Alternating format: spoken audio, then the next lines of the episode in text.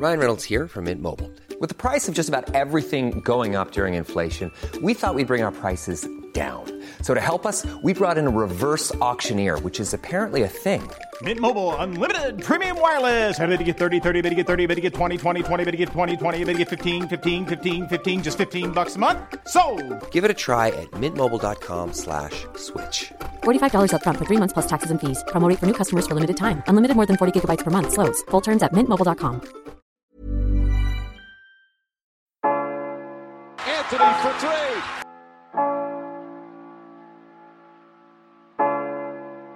Step back. Walker.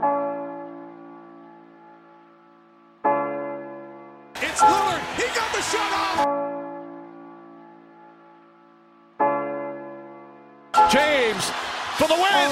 It's gone. LeBron James at the buzzer. Durant swings past everybody for the emphatic jam. Oh. Curry splits the defense behind the back. Fires a three. Oh, he puts it in.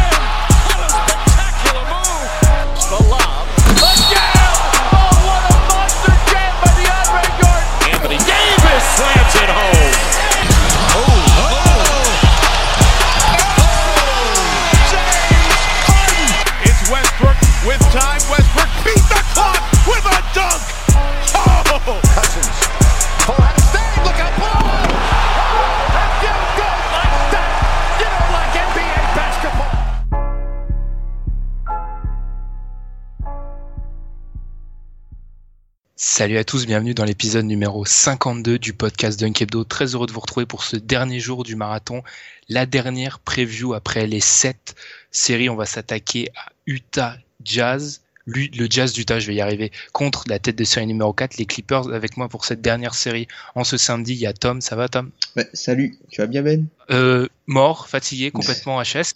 C'est bon, ça va être fini. On arrive à la Tout fin. est- on arrive à la fin et on croise les doigts parce que c'est pas encore sorti, mais normalement tout s'est bien passé pendant ces cinq jours, donc tout va bien. Du coup, nous, on va parler, comme je l'ai dit, de la dernière série et je pense, on le dira dans la preview, de la plus intéressante, la plus alléchante entre Largement. les largement, les Clippers et le Jazz. Avant ça, comme d'habitude, bah, n'hésitez pas à nous suivre sur Twitter, nos comptes perso sur Facebook, vous inscrire au concours de brackets qu'on a mis en place. Les sept premiers, comme on l'a déjà dit, les sept premiers vont gagner un jeu pro basketball manager. Donc n'hésitez pas à nous rejoindre. Toutes les infos sont sur le compte Twitter du site ou le Facebook du site. Je précise juste une chose, il faut créer un bracket et ensuite s'inscrire dans le groupe euh, Dunk Hebdo. Si vous faites dans l'autre sens, vous n'arriverez pas à rentrer dans le groupe, tout simplement. Voilà, donc euh, n'hésitez pas pour gagner des cadeaux à nous rejoindre dans le groupe et affronter les rédacteurs du site. N'hésitez pas non plus à nous suivre sur les plateformes comme SoundCloud, iTunes, Podcast Addict et laisser des commentaires, ça nous fait vraiment plaisir. Puis moi j'en ai fini et on va attaquer enfin notre dernière preview après toutes ces heures de, de basket ces derniers jours avec Utah contre les Clippers.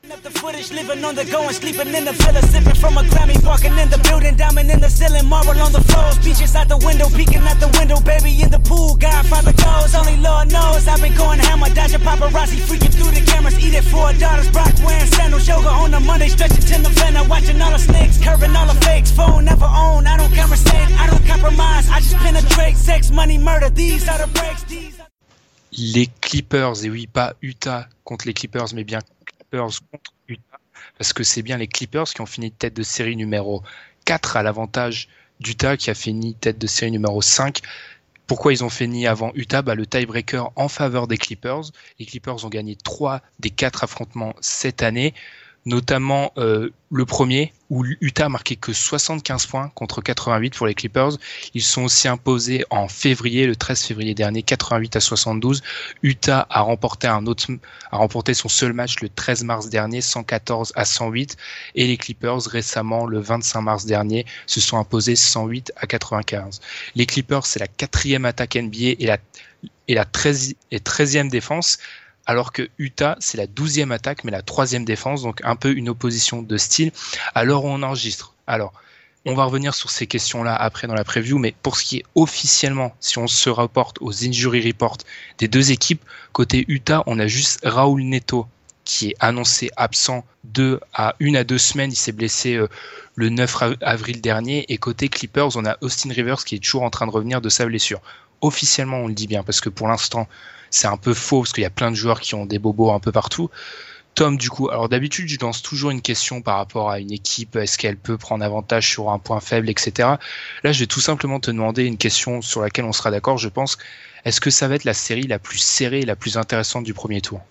Alors je sais pas si ce sera la série la plus serrée, mais je pense que ce sera la. Moi pour moi c'est la série la plus intéressante. J'ai l'impression que c'est comme euh, limite un, choc des générations et voir un passage de témoins pour. Enfin l'issue de la série peut avoir des conséquences peut-être dramatiques pour chacune des deux équipes qui perd. Ouais ouais. Ouais, parce que comme on, bah on, a, on a parlé de ces deux équipes, j'invite ceux qui nous rejoignent et qui, qui nous écoutent peut-être pour la première fois à aller écouter ce qu'on a dit sur les Clippers récemment enfin où j'ai descendu les Clippers et depuis que je les ai descendus, les mecs jouent euh, le meilleur basket de leur saison. Et sur Utah aussi, c'est des épisodes récents, on a bien décortiqué l'avenir de ces deux équipes et c'est vrai qu'il y a des questions de contrat et de joueurs libres. Et si une des deux équipes venait à se faire, ben, l'équipe qui va se faire éliminer peut peut prendre cher et perdre un peu de, certains de ses joueurs et ça peut être dramatique notamment dans le cas des Clippers. C'est vrai que je pense qu'aussi ça va être l'affrontement le plus intéressant parce que quand on regarde les stats et même au niveau du classement, les deux équipes ont fini avec le même bilan, 51 victoires, 31 défaites. Elles ont été dans ces eaux-là à peu près toute la saison. Mm. Enfin, c'est honnête rating, c'est significatif. C'est la cinquième et la sixième équipe, les Clippers et Utah. Et euh, une différence de 0.2. Donc c'est vraiment, on voit vraiment que c'est deux équipes qui très proches et c'est là où ça va être intéressant comme série. Mm. Après, il faut dire que les deux équipes n'ont pas été enfin n'ont pas n'ont pas vraiment eu de chance au niveau santé parce que Utah a dû composer avec pas mal de blessures. Leurs cinq majeurs au complet ne jouent pas plus de 20 matchs. Je sais même pas s'ils jouent plus de 200 minutes ensemble, le 5 euh, attendu. Enfin, ça fait et puis peu, hein. ouais, c'est très peu et puis les Clippers ben il y a eu la perte de de il y a eu la perte de, de Blake Griffin et de de Chris Paul pendant une vingtaine de matchs et malgré ça, ils sortent une série, ils sortent une saison à 51 victoires, quoi. C'est pas rien, quoi. C'est limite avec Chris Paul, enfin, quand Chris Paul est là, ils gagnent à peu près 60% de leurs matchs. S'ils étaient sur ce rythme-là, ils gagnaient 60 matchs, quoi, les Clippers. Ouais. Alors, j'ai été dur avec les Clippers il y a deux semaines, donc euh, je vais pas mettre de l'eau dans mon vin, mais en fait, j'ai été dur parce qu'ils me décevaient via l'attitude et depuis, ils jouent bien. Et alors, est-ce qu'il, ça c'est un débat philosophique, est-ce qu'il faut prendre ce qui se passe récemment comme euh, indicateur ou plus voir la saison globalement? C'est vrai que là dernièrement ils sont impressionnants et surtout et pour rentrer dans le vif de la de la série, ça a été un problème, c'est la façon dont jouent les Clippers, ça pose constamment problème à Utah. Mhm. Depuis l'arrivée de Chris Paul, on avait donné cette stat dans l'épisode euh, sur Utah, mais depuis l'arrivée de Chris Paul, c'est 21 matchs entre les deux équipes. Chris Paul a perdu trois fois contre Utah depuis qu'il est à Los Angeles. Les Clippers, parce que je ne sais pas si Chris Paul a joué vraiment les 21 matchs, c'est vraiment qu'il y a un problème. Alors certes, on me dira que c'est pas la même équipe, mais quand on arrive à un 21-3, c'est vraiment qu'il y a quelque chose qui, qui pose problème. C'est pire que Memphis Spurs. Ouais. Ça, c'est. Et justement, bah, on va attaquer dans le vif du sujet. Peut-être un des problèmes pour Utah, c'est Blake Griffin et Chris Paul. Ils ont rien pour les. Alors, il y a peut-être Georgie et Derek Favors, mais comme on l'a dit, ils sont un peu. Ils reviennent de blessures, ils sont pas en forme. Et même en, en forme, comme tu as dit, aïe aïe aïe, pour garder euh, Paul et Griffin, ça va être difficile. Ben, c'est, c'est surtout que, comment dire, tu n'as rien en fait. Déjà, Blake Griffin en mode playoff, c'est dur à jouer. Mais si Favors n'est pas bien physiquement, c'est pas avec Joe Johnson ou Boris, Dio que tu vas stopper Blake Griffin. T'as aucune solution au poste 4. Et si tu, tu, tu viens à jouer du jeu sur demi-terrain, parce que c'est ça ta force normalement quand t'es Utah, si tu viens à jouer du jeu sur demi-terrain contre eux, il faut absolument que tu puisses avoir des Favors parce que tu vas te faire démontrer par Blake Griffin. Ouais, tota-, totalement d'accord. Puis en plus, Griffin, bah, offensivement, je pense qu'il est intéressant et c'est ça le problème pour Utah, c'est que leur défense est solide, mais le point faible de leur défense, en fait, c'est le shoot à mi-distance. Mm. C'est un peu, c'est le point faible que s'autorisent la plupart des équipes. Le problème, c'est que les Clippers, c'est un peu leur fond, ouais, c'est leur fond de commerce, en fait. Et un mec comme Griffin, il shoot à, alors c'est peut-être, ça paraît peut-être moyen, mais 43% euh, sur les tirs à loin, à mi-distance. Bah, le problème, Chris Paul, c'est son, c'est son jardin. Donc tu peux pas, ça oblige Utah à, pas à changer sa défense, mais ils peuvent, contre toutes les équipes NBA, tu peux accepter de laisser du shoot à mi-distance. Contre les Clippers, tu vas perdre. C'est ça le gros problème pour eux. Ben, en fait, ce qui se passe, c'est que Utah, enfin, même pour les Clippers, c'est bien pour eux parce que, enfin, le shoot à mi-distance, c'est pas forcément quelque chose de très rentable dans la NBA moderne. Mais comme l'attaque de, de Utah est, moyenne pour ne pas dire faible, ben, du coup, ils peuvent se permettre, eux, d'être moins rentables sachant que de l'autre côté, ben, ils marqueront moins. Et même sur les, Ouais, sur les 15 derniers matchs, quand tu vois les Clippers, ils sont, ils sont juste impressionnants, quoi.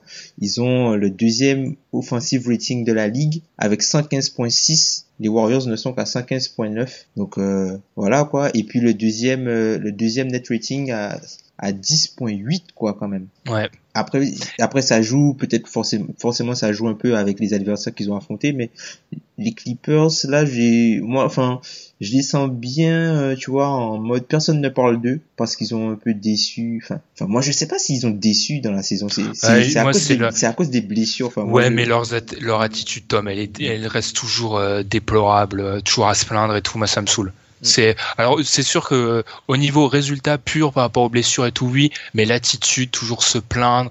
Euh, pff, non, c'est au niveau. Après, au niveau du jeu, c'est clair que là ils sont ils sont bien. C'est un bon match-up pour eux en premier tour. Une équipe jeune qui a pas mal de blessures. Ils ont l'avantage du terrain en plus. Euh, comme comme tu l'as dit.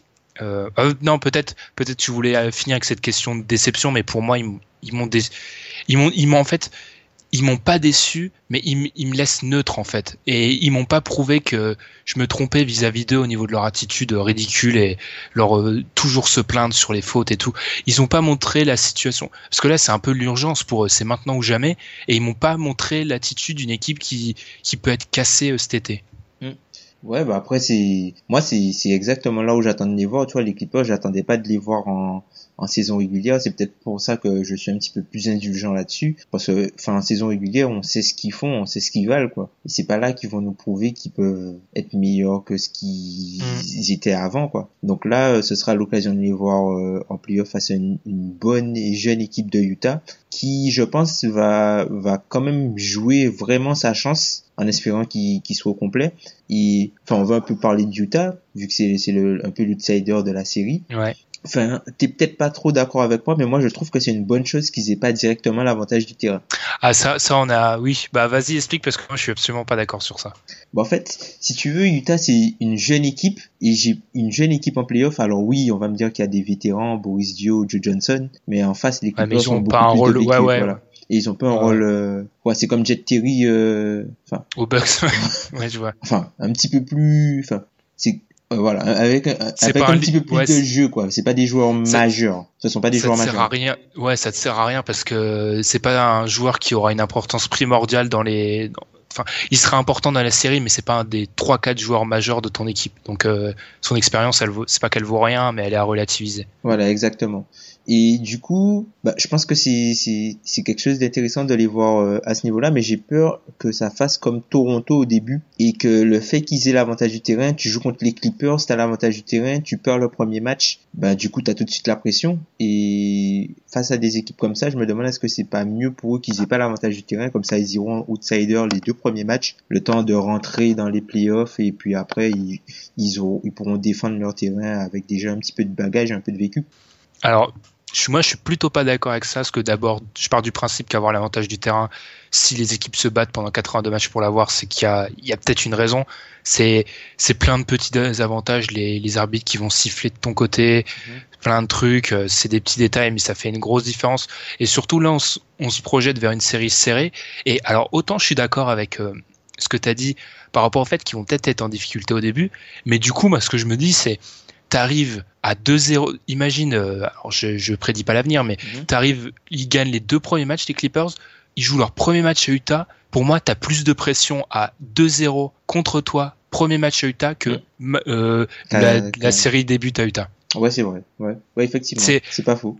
Après, je comprends le fait que c'est vrai qu'une jeune équipe qui joue des vétérans sur un premier match chez elle, c'est le traquenard parfait. Il y a pas, il y a pas mieux, ils peuvent perdre. Mais je me dis, si tu retournes à 2-0 chez toi, où tu sais que t'es mort si tu perds le 3, ça peut être hyper difficile euh, pour, euh, pour Utah. Mais je comprends, je comprends l'autre point de vue, en fait. Moi, je pense que, enfin, l'une des, des grosses clés de cette série-là, c'est l'incapacité des Clippers à, de- à pouvoir défendre sur un 3. Et Ouais. là, Gordon Hayward devra absolument dominer son sujet. Même en Rodney Hood, il devra absolument dominer aussi euh, Reddick. Ça va être un petit peu plus compliqué. Enfin, s'il est pas blessé. Et c'est pour que pour que Utah ait vraiment une chance, parce que après, quand tu prends poste par poste, les Clippers sont, sont au-dessus niveau talent. Ouais, c'est ça. Bah, on, le, on fait souvent cette réflexion, mais les deux meilleurs joueurs de la série sont côté Clippers. Mm. Et ouais, les deux meilleurs joueurs de la série sont côté Clippers, mais il y a un gros drop-off entre euh, les deux meilleurs joueurs de, de Utah et le troisième meilleur joueur. Si George Ouais. Hill est en forme et n'est pas en forme, et les deux meilleurs joueurs de- des Clippers et le troisième meilleur joueur. Exactement. Après, moi, ce qui me fait très, très, très peur, c'est que George Hill est pas. Il revient de blessure. Il a... Mm. De toute façon, George Hill, sa saison, elle a été ponctuée de blessures. Et jouer face à Chris Paul, qui est un espèce de mutant en playoff. J'ai trouvé d'ailleurs cette stat Contrairement à ce que beaucoup pensent. Tu te rends compte que sur, j'ai cherché Tom les alors le le PER, on sait bien ce que ça vaut, c'est limite, c'est pas une stat parfaite, mais je trouve qu'elle se fait peut-être un peu trop critiquer. Alors bien sûr, faut la relativiser par plein de choses, mais c'est quand même un, un indicateur. J'ai regardé les cinq meilleurs joueurs au PER en playoff depuis 82-83. Premier, t'as Michael Jordan, le mec a 28 en playoff. Non mais n'importe quoi. Ouais, genre, genre, faut, pour, de- pour donner un exemple, c'est cette année, il y a que Westbrook qui est au-dessus de 28. hein. Donc genre, euh, voilà. Deuxième, t'as LeBron, il a 27, je crois. Ensuite, t'as Shaq, Hakim et Chris Paul. Cinquième, c'est-à-dire qu'il est devant des mecs comme Duncan, euh, Kobe, euh, etc. Ça- C'est assez incroyable ça. Et du coup, playoff Chris Paul, qui connaît parfaitement son sujet, a un espèce de génie sur le terrain. Mais il va, il va s'amuser contre les, les jeunes. Les, sur les deux premiers matchs, j'ai peur qu'il il arrive à cisailler complètement la défense des, du Jazz. Bah, surtout que Chris Paul, bah, c'est un, maestro du pick and roll. Et Ouais. Utah, enfin, Utah aura du mal à défendre le, le pick and roll, surtout avec DeAndre Jordan. Les Clippers sont une excellente équipe sur le pick and roll, notamment avec Chris Paul qui a, a un point tout pile quand il est euh, manieur de ballon sur le pick and roll, et euh, DeAndre Jordan qui a 1.58 quand il est rollman. 1.58. C'est incroyable. Bah, du coup, ça explique pourquoi les, quand le rollman, celui qui pose l'écran, les Clippers sont premiers de NBA dans ce, cette catégorie. Et au niveau du porteur de balle sur pick and roll, ils sont quatrième. Donc, en simple, c'est peut-être la meilleure équipe de la NBA sur pick, and roll. Hmm, je mettrais les Warriors devant. Bah, aussi. Parce que les Warriors, en fait, enfin, on va, on va pas beaucoup parler d'eux. Le- les Warriors ont le meilleur joueur de pick and roll avec Stephen Curry pour le jeu Mm. moderne. Moi aussi, ce qui me fait peur peut-être pour ça, c'est que, alors il y a un très bon article de, j'avais noté Sport Quotient. En fait, vous tapez euh, défense Utah euh, scheme sur internet et vous tombez dessus. C'est très bien expliqué. Où il explique très bien en fait que la défense d'Utah, elle a tendance, en fait, son objectif, c'est d'empêcher les drives. Donc, quand euh, sur pick and roll, elle a tendance à Gobert, des, en fait, euh, on- il ça. passe en dessous, il passe en dessous pour et Gobert a tendance à reculer pour éviter les pénétrations. Le problème de ça, c'est contre une équipe avec un Blake Griffin sur un pick and roll, Chris Paul Blake Griffin, si tu si Gobert laisse de la marge, Griffin il va tirer constamment euh, externe et ça peut me faire peur. En fait, j'ai l'impression que la défense du Jazz, elle est bonne mais elle est pas adaptée pour euh, taper les Clippers. Mais même, mais ça, ça, ça va, ça, on en, on en a, on en a parlé aussi quand on parlait du, du défenseur de l'année. Le fait qu'il se fasse constamment allumer par euh, les joueurs, euh, les joueurs qui peuvent dégainer derrière l'écran, quoi. S'il passe pas le ballon, et Chris Paul va se régaler. Chris Paul va Mhm. se régaler, tu vois. Donc, faut vraiment que Utah soit soit à 100% parce que je pense que ils peuvent si la série dure ils peuvent vraiment embêter les Clippers parce qu'ils ont beaucoup plus de profondeur Ouais, ouais, ouais, ah oui, parce que les Clippers sont surtout quand tu pars maintenant du principe que Austin Rivers enfin, est blessé et il nous, il nous fournira pas un de ces magnifiques Austin Rivers Games. Mm. Tous les ans, il, le mec en playoff, il a un match où il pète un câble. Là, ça devient très limite. Hein. Alors que ouais, côté Utah, il y a plein de, il y a plein de joueurs. Après, je suis toujours partagé. Est-ce que c'est bien ou pas bien? Est-ce qu'un mec comme euh, Alec Burks, qui a pas été génial cette saison, doit avoir le terrain? Je suis pas sûr. Je pense pas qu'il va jouer beaucoup parce qu'en fait, Alec Burke, cette saison, je suis un, je suis un, un fan du joueur aussi. Euh, Alec que cette saison, c'est-à-dire qu'il arrive à se créer des opportunités de shoot, mais il finit pas. Donc ça rend son jeu totalement inefficace. En fait, c'est une version moins bonne du Derrick Rose actuel. Enfin, enfin dans sa façon, dans sa façon d'attaquer, Ouais. c'est c'est qu'en fait, il attaque vraiment beaucoup le cercle. Sauf que comme il a plus les capacités pour athlétiques pour finir à cause de ses blessures, ben c'est limite son apport offensif ne sert à rien quoi. Ouais. Et ben du coup le Jazz est vraiment meilleur avec Joe Ingles. Joe Ingles qui- qui va prendre, euh, moi je serais pas surpris que Joe Ingles prenne euh, au moins 40 millions l'an prochain. C'est pas mal pour un joueur de, de ce type. Moi, ce que je veux voir aussi pour euh, Utah, c'est euh, bah, Gobert. Gobert doit dominer son match-up, notamment en rebond. Mm. Parce que contrairement à ce qu'on pourrait croire, les, les, bah, je pense que ça c'est une conséquence du fait que Griffin s'écarte de plus en plus, et ce qui est pas super Enfin, il prend trop de 3 points, hein, j'y reviendrai, mais le mec prend presque 2-3 points par match, faut qu'il se calme. Et le problème, c'est que c'est mauvaise équipe, une équipe moyenne au rebond, alors que ça devrait pas être le cas avec Griffin et Jordan. Et du coup, Utah peut appuyer là-dessus, parce qu'Utah, au pourcentage de rebond, ils sont troisième en NBA, notamment grâce à, Rudy, principalement. Et ils doivent, je pense, appuyer sur ça et faire jouer les Clippers vers un rythme lent et beaucoup de jeux intérieurs, quoi. C'est caricatural. J'ai l'impression que ça fait la huitième fois que je dis ça euh, dans les previews, mais c'est un peu ça. C'est ça. Mais en même temps, je sais pas si, enfin, Utah va vouloir emmener les Clippers sur du jeu placé, mais ils ont Chris Paul. Enfin, je sais pas si c'est une bonne idée d'emmener une équipe qui a Chris Paul sur le jeu placé, surtout qu'il a, enfin, ils ont tout pour jouer sur du jeu placé, en fait, euh, les, mm.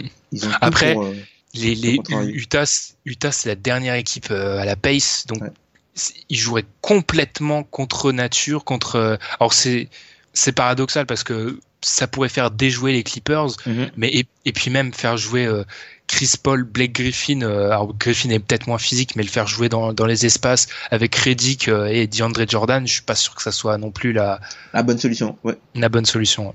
Enfin, c'est juste que les Clippers, non, ils ont, ils ont plus d'expérience que, ils ont plus d'expérience que, que Utah. Et comment dire, ils peuvent s'adapter. Ils sont beaucoup plus flexibles que Utah pour, pour euh, s'adapter à une situation ou un match-up. Utah ne peut jouer que d'une seule façon, en fait. Même si leur effectif est dense, ils sont efficaces que dans leur style de jeu. Ils peuvent pas, ils peuvent pas trop en décoller, en fait, sans se, décoller de ce, de ce style-là. Ce qui explique pourquoi, euh, je sais plus quel journaliste euh, spécialiste d'Utah explique constamment qu'en fait Utah, oui c'est ça, c'est une équipe qui peut pas ou c'est peut-être pas lui, je crois, c'est je sais plus lequel. Ou qui Smith ou ouais quelque chose. En fait, il explique que Utah contre les équipes sérieuses, ils sont tout de suite en difficulté parce qu'en fait leur but c'est de faire déjouer l'équipe d'en face. Et dès que tu leur mets une équipe qui est sûre de son de ses principes de jeu, ils peuvent très très vite être euh, mal et c'est pour ça qu'ils ont un bilan catastrophique contre les, les équipes à plus de 50%. Mm. Faut pas chercher, faut pas chercher ça autre part. Ouais. Moi, un de mes petits soucis aussi, et j'avais vu ça, j'avais, oui, t'as quelque chose à rajouter, non, non, non, vas-y, vas-y. Ah non, euh, non, j'ai, moi, ce qui me fait peur, c'est, j'avais remarqué ça du, euh, au cours du match, euh, dans, c'était quoi, ça devait être il y a trois semaines peut-être. C'était un match du dimanche soir avec Gordon Hayward contre les Spurs. Et en fait, j'avais été surpris de voir que Gordon Hayward, je l'ai pas trouvé génial dans les fins de match. Et j'avais la sensation que c'était quelque chose de récurrent. Et quand j'étais allé voir ses stats et il est très bon normalement. Bah, bah dans les fins de match, euh, il shoot à 27% à 3 points. Ah il est même pas à 40% de réussite au shoot. Ah oui, il est, il est fin nul dans les fins de match. Ah. Fin nul, j'exagère. Mais dans, ah, les, dans les fins de match, il est vraiment difficile. Bah, tu vois, en, comparaison, ouais, il était pas mal. En comparaison, dans les clutch stats, alors par contre, lui aussi, euh, c'est c'est l'inverse complet, mais un Joe Johnson, il shoot à 53% et il tire à 62% derrière euh, derrière l'arc à 3 points. C'est Joe. C'est Joe. c'est Easy Joe. Mais ouais, je, je, suis surpris de voir que Hayward est à ce point-là en difficulté dans les moments chauds. Alors après, ces moments chauds en, saison régulière, ça n'a rien à voir avec les playoffs, mais mm. je me, je me, en fait, je me questionne vraiment sur sa capacité à, à être le, le leader de l'équipe en, ouais, en playoff. Bah, le, le, truc, c'est que Utah, enfin, leur force est un peu collective dans le sens où chacun sait ce qu'il doit faire et fait bien ce qu'il sait faire. Et bah, jusqu'à un certain niveau, ça peut tenir, mais moi, je suis pas persuadé que ce soit ce soit Eward qui prenne forcément les shoots en fin de match. Hein. Si Joe Johnson, moi, je, serais, je ouais, si le shoot à 62%, c'est à lui qu'il faut le donner, c'est vrai. Je je pense pas. Enfin, même Wood, je serais pas surpris qu'il ait des shoots, euh, même si lui sa saison est assez décevante cette année, je serais pas surpris qu'il y ait des systèmes pour lui, même pour Woody Gobert, quoi, des, des des trucs comme ça. Hein. Mais enfin là, la priorité vraiment pour Utah, c'est qu'il soit au complet et qu'il soit en forme, quoi. Sinon, il y aura pas de série. Ouais. Parce que après, rien que tu vois, on regarde ça au niveau des de l'ISO, de l'ISO, ils ont alors Howard, euh, Howard, Howard à 0,82 c'est pas mal, mais ils ont pas ce joueur absolument génial en ISO qui peut. Euh, en fait, leur jeu se base trop sur euh, une force collective, comme tu l'as dit, pour vraiment, je pense, inquiéter les Clippers qui en face sont Blake Griffin, Chris Paul, qui peuvent prendre feu ou tenir l'équipe quand ils sont en difficulté en face. Sur C'est ça- moi, c'est- euh, sur les Ouais, ISO, ça- euh, les ça qui euh, ils ont du monde hein, sur les ISO. Hein. Chris Paul, il a Ah, ouais. 1.9 par possession en ISO. Même Paul Pierce, il a 1 point. Austin Rivers, il a 0.94, c'est 20% de son... Enfin, il le fait une fois sur 5. Jamal Crawford, il a à 0.92 et il le fait une fois sur 4, c'est 25% de son, son jeu. Et même Blake Griffin, il est à 0.91. Donc, si, si, Et ils en ont plus- beaucoup de joueurs, ils ont beaucoup de joueurs, euh, enfin, dans la, la haute moyenne, quoi, parce que au-delà de 0,90, c'est quand même pas mal en ISO. Et Jamal, Jamal Crawford, en plus, euh, il a un sacré passif avec le Jazz. Faut pas oublier ce match il y a un an où, euh, Qui sort des Doc- playoffs. ouais, voilà, Doc Rivers ramène à, à Utah euh, son 5 de remplaçant et sur un shoot pas possible, Crawford les élimine des playoffs. Alors Même ça, cette euh, année encore, il leur met un shoot, je crois, cette année. ouais, ouais, je sais pas ce qu'il a contre Utah, je sais pas ce que les Mormons lui ont fait, mais apparemment ça l'énerve. Moi, c'est le système. pour- C'est le système. Ouais, il n'y a pas de mauvais shoot. Il va dribbler, et puis si tu recules, ben, il va shooter. Et d'ailleurs, pour finir avec cette, j'ai retrouvé la stat, pour finir avec euh, cette histoire de d'ISO, les, le Jazz, c'est la 27e équipe de la NBA à l'isolation. Mm. Moi, c'est une stat que j'aime pas voir pour une équipe en, en playoff. Et ça, ça me fait peur. Ça revient un peu à ce qu'on avait dit avec les Bucks il y a quelques jours. Euh, Quand en ISO, t'es pas, t'es pas génial, euh, ça me fait peur. Après, est-ce qu'on est, je suis peut-être un peu dur avec Utah parce que c'est une équipe que j'apprécie, je vais pas me, Pareil. je vais pas me cacher. Et du coup, j'attendais d'eux qu'ils arrivent peut-être. euh, c'est là où on voit les limites de leur saison parce qu'ils sont peut-être cinquième, mais les blessures ont fait qu'on n'a jamais vu l'équipe vraiment euh, à 100%. Et c'est, peut-être là où on voit les, on commence à voir les limites. Ouais, malheureusement pour eux, ouais. Malheureusement pour eux, ils ont pas été, enfin, malheureusement et en même temps, heureusement, je me dis, ils ont pas été au complet. Du coup, on, on ne connaît pas la valeur plafond, en fait, de l'équipe. C'est un peu euh, une carte mystère. Ouais. Ouais, donc ça peut peut-être nous surprendre, comme ça peut euh, peut-être ne pas passer aussi. Mais franchement, je, c'est encore une fois, on- encore une fois, on y revient, mais c'est la santé. C'est vraiment ça qui, qui me pose problème. Si j'étais, si j'avais la certitude, vraiment la certitude que tous leurs joueurs étaient euh, à 100% et qu'ils pouvaient, qu'ils allaient affronter les Clippers à 100%, je serais peut-être parti sur, euh, je sais pas moi, euh, un 7. Peut-être un 7. Mais des Clippers, là, si le Jazz a même un joueur qui est un peu moins bon ou sur des postes importants, enfin parce que, enfin voilà, quoi, il est fait vendre, c'est la clé, tu vois, parce que Et ils sont- et c'est les mecs sur qui Chris sont- Paul et Blake Griffin. Ouais. Donc s'ils sont pas, s'ils sont pas à 100% de suite, ça peut, ça peut aller très vite. Ça peut aller très vite et même si je pense pas sweep, mais ça peut aller très très vite. Mm. C'est ouais, c'est George Hill. Il est hyper important. Alors en défense, il est, il est très bon, mais Chris Paul, si t'es pas à 100% sur Chris Paul en playoff, au poste de meneur en plus, ça va être, ça va être beaucoup trop difficile. Et surtout qu'il y a pas de backup. Ouais, C'est Exum, Exum, Je pense. Neto, Neto est blessé, donc euh, ça va être du Exum. Mac. Ah, je sais- moi, je peux pas. pas ça sur Chris Paul. Ouais. Après, il y a eu le dernier, le dernier match du Jazz avant la saison. Ils ont fait un peu jouer tout le, enfin la- avant la, la fin de saison, le 82. Ouais, il, il y a des motifs d'espoir, mais vu que en fait c'est un peu difficile pour nous cette preview, c'est qu'on connaît pas, comme tu l'as dit, de l'état de santé de tout le monde et en cela c'est difficile parce que même à 100%, comme tu l'as dit, je sais même pas si les Clippers seraient quand même favoris que trop d'expérience, trop une équipe de playoff. Mais là, là, ça devient, ça devient vraiment difficile. La clé pour les, pour les, le Jazz, c'est vraiment que Gordon Hayward profite de Luc euh, Richard Mbamouté à fond. Bah, il doit, là, il doit, il doit faire une grosse, grosse, grosse série de, de playoffs. Et ça va le faire un peu comme, bah, c'est un peu comme ce qu'on avait dit sur Giannis il y a quelques jours. hein. Là, il va falloir Ouais. que ça sera Hayward en mode playoff. On va, on l'a, on l'avait connu un petit peu euh, en mode playoff euh, quand il était role player. Là, ce sera sa première sortie en tant que franchise player en playoff. Donc, euh, faudra voir, euh, faudra voir ce que Avant ça. Avant d'arriver sur le marché en plus. Eh ben oui, hein. En plus. Donc, euh, histoire que si, euh, si tu as besoin de motivation supplémentaire, je pense qu'il l'a. Il l'a. Ouais, bah, du coup, je pense qu'on va pas tarder à donner notre, notre pronostic, même si ça me déçoit un peu. J'espère qu'on puisse, j'espère qu'on se trompe là et qu'en fait, côté jazz, tout le monde est en bonne santé et qu'on va vraiment avoir, parce que cette série, si tout le monde est en bonne santé, ça elle peut être exceptionnelle. Mais malheureusement, je pense pas que ça sera le cas, donc euh, je vais donner les clips, je pense. En combien, en combien j'ai du mal à, à- parce que j'ai du mal à le donner en 6 parce que je vois mal, euh, j'ai l'impression que ça va se finir en 5 ou en 7. 4, 1, franchement, moi, ça sent le 4-1, ça. Enfin, je vois pas, les je pense pas que les Clippers vont, surtout qu'ils se savent attendus, je pense pas Est-ce qu'ils vont savent vraiment rigoler. Je pense que comme tu l'as dit, ils sont un peu, euh, ils sont sous le radar. On parle de qui actuellement? On parle des Warriors comme d'habitude. Allez, Si on se concentre sur l'Ouest, on parle des Warriors, on parle de, de Non, parle. On parle de Ah si, moi je trouve que justement on dit beaucoup ah personne ne parle de San Antonio mais vu que tout le monde dit ça en fait tout le monde parle de San Antonio et c'est tout on parle on parle pas trop de cette série hein. enfin pas trop euh, je m'entends hein, mais on dit ah oui ça sera serré et tout mais je pense que les Clippers ils avancent un peu masqués parce que tout le monde se dit ils vont peut-être passer mais après ils vont se prendre la correctionnelle contre les Warriors À voir. En tout cas, je suis devant leur, line-up avec euh, Joe Ingles. Ils ont, ils ont joué 149 minutes ensemble. C'est le deuxième line-up qui a joué le plus, hein, avec Utah. Attention. C'est le deuxième line-up. 149 minutes Ils ont c'est joué- c'est rien quoi Ouais.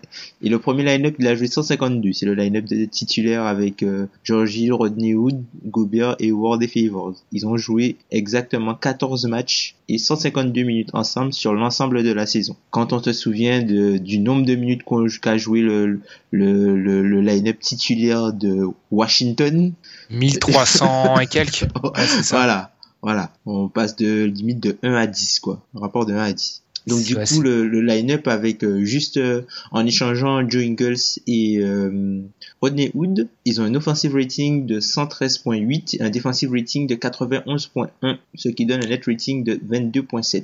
mais est-ce que tu peux faire jouer Joe Ingles contre les Les Clippers? les Clippers? Je pense que tu peux. Je me demande est-ce que c'est pas la meilleure solution. Moi, je me demande vraiment. Parce que s'il te sort un 5, un 5 qui peut vraiment sortir, hein. s'il te sort un 5 Paul, Reddick, Crawford, Griffin, Jordan, je pense pas qu'il est jouable dans la configuration là. Ah, c'est dangereux de jouer comme ça. Hein. Je pense pas qu'il va jouer comme ça. hein. Il Ah va non, mettre il joue- Mba, il va mettre Mba. Hein. Il oui, oui, il mais je pense que moi, sur des séquences, euh, pour faire exploser, il va, il va jouer sur, pas beaucoup, hein, mais il va jouer avec le, le 5 là, sûrement en fin de match d'ailleurs, il va jouer avec le 5 là euh, face, au, face au Jazz. Et je me dis, il y a, sur ce 5 là, euh, c'est pas, je préfère Hood à Ingles. Ingles, Ah. j'arrive jamais à le dire. Wood cette saison, il joue que d'un côté du terrain, il a beaucoup de problèmes de genoux. C'est un peu l'histoire du banc du, enfin c'est c'est l'histoire du tas cette saison, les blessures. C'est dommage. Ah bah, y a pas que cette saison. C'est vraiment dommage quoi. C'est c'est une équipe qui pouvait qui pouvait aller chercher les 60 victoires. Enfin franchement Ouais, c'est dommage quoi. Surtout Mais- vu le niveau de l'Ouest cette année. c'est ça reste plus une équipe de sans être méchant et sans être péjoratif parce qu'on a déjà dit ça pour d'autres équipes ça reste plus une équipe de saison régulière que de playoff parce Oh. que oui vas-y Bah ouais, c'est un peu ce qu'on a dit, un peu ce qu'on avait dit euh, pour les Spurs, c'est-à-dire que le 5, tu sais ce qu'il va donner et c'est le banc en fait qui t'apporte le supplément. Et vu que le banc d'Utah a- est, est beaucoup plus que correct et a une forte densité, ben du coup, t'as toujours euh, un joueur qui peut step up, un autre qui peut step up, mais finalement, t'es quand même limité en termes de talent par rapport aux meilleures équipes. Ouais. C'est juste que sur la régularité, tu fais le taf, donc du coup, tu engranges des victoires. Et, vu qu'il y a des équipes qui ont des, des forts 5 et des bons, des bancs très mauvais, ben, au final, tu te situes au milieu et t'arrives sur la régularité à passer. mais et comme on l'a dit vu que c'est deux saisons deux saisons différentes bah ça, ça passe plus pour Utah. Après, ça reste une. On est, on est peut-être un peu. Moi, je sais que je suis un peu peut-être négatif là parce que j'en attendais beaucoup de, de Utah, mais ça reste quand même une bonne saison. Si on leur avait dit euh, au début de saison cinquième encore euh, quatrième longtemps dans la saison, ils sont juste, juste arrivés cinquième parce qu'ils avaient un- une fin de calendrier un peu super dure, enfin pas tenable. Ça reste quand même pas mal. Mais c'est vrai que moi, c'est le fait que ça soit une grosse défense alors que le jeu se tourne vers l'attaque, le fait que Gordon Hayward n'ait pas des super stats euh, quand c'est euh, quand c'est important dans les moments clutch, c'est des trucs qui me gênent un petit peu. Leur incapacité à battre les bonnes équipes, ça fait beaucoup de choses. Ils sont jeunes, ils sont inexpérimentés, ils n'ont pas l'avantage du terrain. Mm. Tout ça, ça fait beaucoup. Ouais, ça fait beaucoup. Et il va falloir que le, le coach, le coach euh, compense. Ouais. Je pense que ce sera pas forcément très difficile de compenser face à Doc Rivers. Mais bon. Oh d'accord, ok, donc on est on est comme ça. On est comme ça. Juste euh, juste avant de revenir sur cette question de Doc Rivers, j'ai- retrouvé ma stat, mais contre les équipes à plus de 50%, les Clippers ils sont à 26 victoires, 18 défaites. Le Jazz est à 19 victoires, 25 défaites. Ils ont un bilan négatif Mm. contre les équipes à plus de 50% et largement, donc c'est significatif. Mais Doc, euh, Ouais, donc j'espère qu'il va, j'espère qu'il va réussir deux trois bons changements parce qu'il se fait un peu. Je trouve qu'on oublie trop vite sa série contre Pop où il fait un taf énorme. Faut qu'il faut qu'il arrête de se faire expulser dans les moments chauds. Faut qu'il se calme, ouais, c'est Le ça. mec se fait toujours expulser. Après, il va, il sort dans les médias. Oui, c'est de ma faute, on a perdu le match, je n'étais plus sur le banc. Oh, non, mais Surtout faut, faut les- qu'il arrête. Les Clippers, ils ont un bilan dans les matchs qui se décident à moins de 3 points, ils ont un bilan de 3, vi- trois victoires pour 6 défaites. Ils, ils choquent quand même encore souvent. Ça reste, un- ça reste une maladie euh, bien présente du côté de- des Clippers. Mm. De Rater les fins de match. Mais ouais, je pense que ouais, je, moi je me dirige vers Utah et ouais, Utah, pas du tout. Les Clippers, les Clippers en, j'hésite vraiment. 5, ça me paraît, c'est peut-être mon cœur qui parle, mais ça me paraît un peu trop expéditif ouais. et je et je les vois mal sortir Utah à Utah mais même allez oui 6 je sais pas je vais peut-être pas mettre ça dans mon bracket enfin à l'heure où vous nous écouterez euh, j'aurais sûrement rempli déjà mon bracket mais ouais je vais les mettre en, en 6 allez je pense ça va peut-être changer d'ici 10 minutes hein, mais Moi, je pense Utah en, en- je pense pas Utah, je pense les, les Clippers en 5, hein. Franchement, c'est pas, c'est pas contre Utah. J'aime beaucoup cette équipe, mais les incertitudes autour de la santé des joueurs majeurs qui sont sur les joueurs majeurs des Clippers et qui seront vitaux, ça me, ça m'encourage pas trop, en fait. Tu vois, si j'avais la certitude qu'ils étaient à 100%, je, les yeux fermés, je te dis un 7. Les Clippers en Ok. 7. Mais, enfin, t'imagines que s'ils sont pas bien, tu vas te retrouver avec Exum et Dio sur Paul et Griffin. C'est du suicide. Oui parce que alors on va expliquer ça parce que c'est une espèce de je sais pas une fausse idée euh, Boris Dio alors ok il a fait un taf sur LeBron mais c'était il y a combien il y a 4 ans maintenant? Quelque chose comme ça. Là c'est pas c'est plus possible. Euh, Boris Dio en défense euh, il peut pas tenir Blake Griffin euh, même 3 minutes. C'est c'est pas possible donc ouais tu verrais par contre tu verrais Utah en piqué 1 par exemple euh, au Staples Center ou vraiment tu les vois euh, gagner chez eux dans leur un bon vieux match euh, de défense et je pense que, je pense qu'ils peuvent en piquer un là-bas. Je pense qu'ils peuvent piquer le match là-bas et puis, ça va, ça va reparler, j'imagine, les Clippers choke, les Clippers en playoff et puis après les mecs vont se mettre en mode rouleau compresseur. Ok, je suis, je suis plutôt d'accord.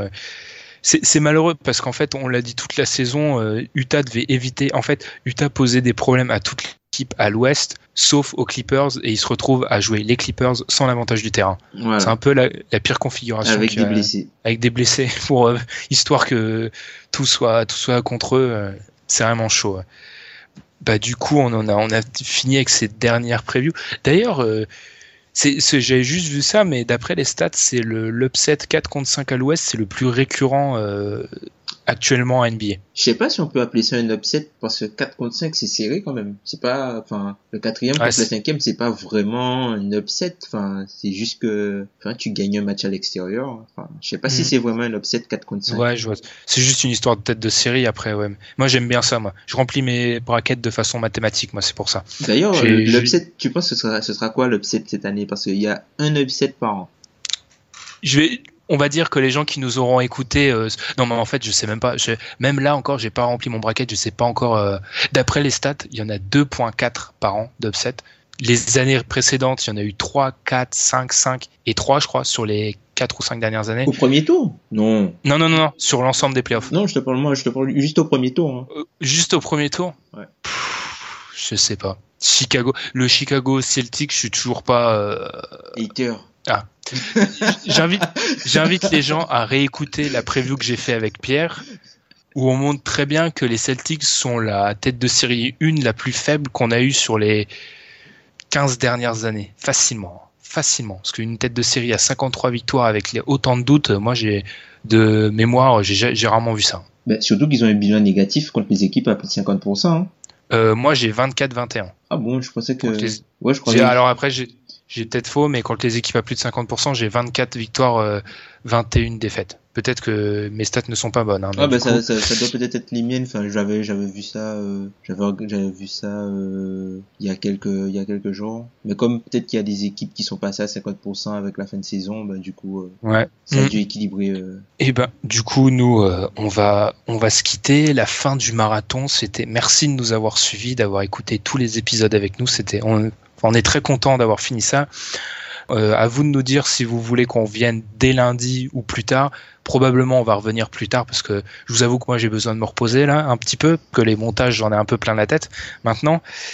Mais c'était c'était très cool, c'était très agréable. Du coup, n'hésitez pas à nous suivre sur les réseaux sociaux, Facebook, Twitter sur les plateformes où vous pouvez nous retrouver. Les playoffs, ça va démarrer. Bah, normalement, quand vous, si vous nous écoutez juste à la sortie, ça va démarrer dans la soirée. Autrement, ça a déjà démarré. Enfin, du vrai basket. Assez cool, là. J'aime bien la saison régulière, hein, mais là, c'est vraiment, c'est vraiment du bon basket. Ah, c'est face aux bah, équipes à 60%. Autant pour moi. Ah, d'accord. Ok. Et ben, du coup, nous, euh, on va, on va vous laisser. Bonne, bonne première nuit de playoffs, ou alors bon playoffs si les playoffs ont déjà commencé. Puis, salut! Salut!